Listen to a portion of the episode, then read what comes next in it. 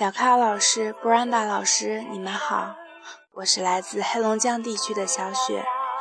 听你们的励志电台已经有一段时间了，这让我的英语成绩提高了不少，谢谢你们。我今天主要是想请教老师一个问题。周围的人一直对我说，外国的人都是浪漫主义者，所以我想问一下，在他们眼里，浪漫的定义是什么？他们平常会做哪些浪漫的事情呢？希望老师可以为我解答。最后希望两位老师越来越帅电台越办越好。